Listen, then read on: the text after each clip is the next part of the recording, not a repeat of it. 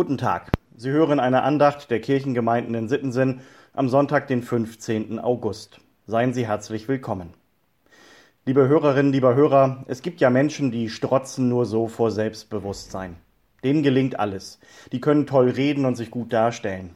Und die finden sich selbst auch richtig gut. Und dann gibt es andere, die trauen sich überhaupt nichts zu. Die ergreifen lieber keine Eigeninitiative, dann kann man auch nichts falsch machen. Ihr ganzes Leben ist ein einziges Understatement. Wenn solche Menschen in einem Bewerbungsgespräch aufgefordert würden, nennen sie ihre drei größten Stärken, dann wäre erstmal Schweigen im Walde. Die Gründe, warum Menschen so oder so werden, sind vielschichtig. Das hat natürlich was zu tun mit der Erziehung, mit dem Elternhaus, damit, wie viel oder wie wenig andere ihnen im Leben bisher zugetraut haben. Es hat auch was damit zu tun, wie sie gelernt haben, mit Enttäuschungen umzugehen. Einer aus der ersten Gruppe, also einer, dem eigentlich bisher in seinem Leben fast alles gelungen ist, ist Hiob.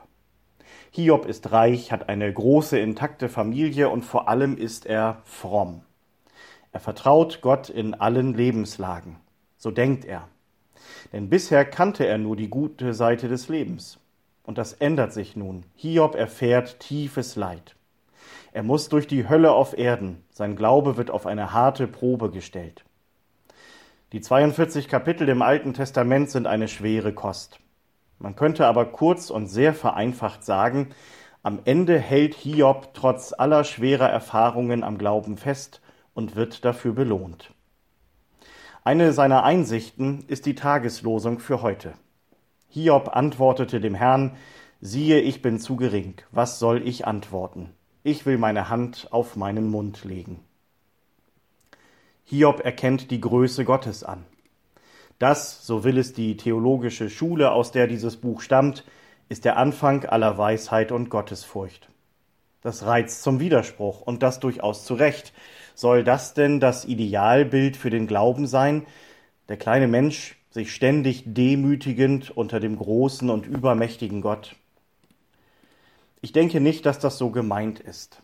Das Hiob-Buch spitzt die Sache zu, um die Verhältnisse zwischen Gott und Mensch klarzustellen.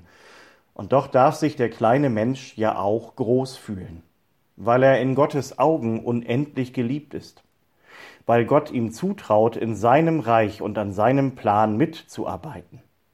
So hat es der Apostel Paulus erfahren. Im Lehrtext für heute aus dem ersten Korintherbrief sagt er das so. Ich bin der geringste unter den Aposteln, der ich nicht wert bin, dass ich ein Apostel heiße, weil ich die Gemeinde Gottes verfolgt habe. Aber durch Gottes Gnade bin ich, was ich bin. Paulus hat verstanden, auf meine Geschichte und meine bisherigen Errungenschaften kann ich mir nichts einbilden. Im Gegenteil. Er, der ehemalige Christenverfolger, muss sich immer wieder in seinem Amt rechtfertigen. Er hat ein Glaubwürdigkeitsproblem. Außerdem kann er nicht wie zum Beispiel Petrus sozusagen aus erster Hand von Jesus berichten. Und er war wohl auch nicht der begnadetste Redner. Dafür steht Paulus auf einem festen Grund, auf der Gnade Gottes. Sie ermöglicht ihm alles. Und sie bewahrt ihn gleichzeitig davor, sich auf sich selbst etwas einzubilden. Kann ich gar nicht, sagt er. Ich verdanke doch sowieso alles Gott. Wer so lebt, der kann doch befreit aufspielen, oder? Und er kann den neuen Tag gleich mal mit einem Dankgebet beginnen. Danke sagen für alles, was Gott mir geschenkt hat. Es gibt gute Beispiele dafür in der Bibel. Wie wäre es mit diesem aus Psalm 139? Gott, ich danke dir, dass ich wunderbar gemacht bin. Kommen Sie gut durch diesen Tag und die neue Woche, im Vertrauen auf Gott und unter seinem Segen. Ihr Pastor Sven Kaas.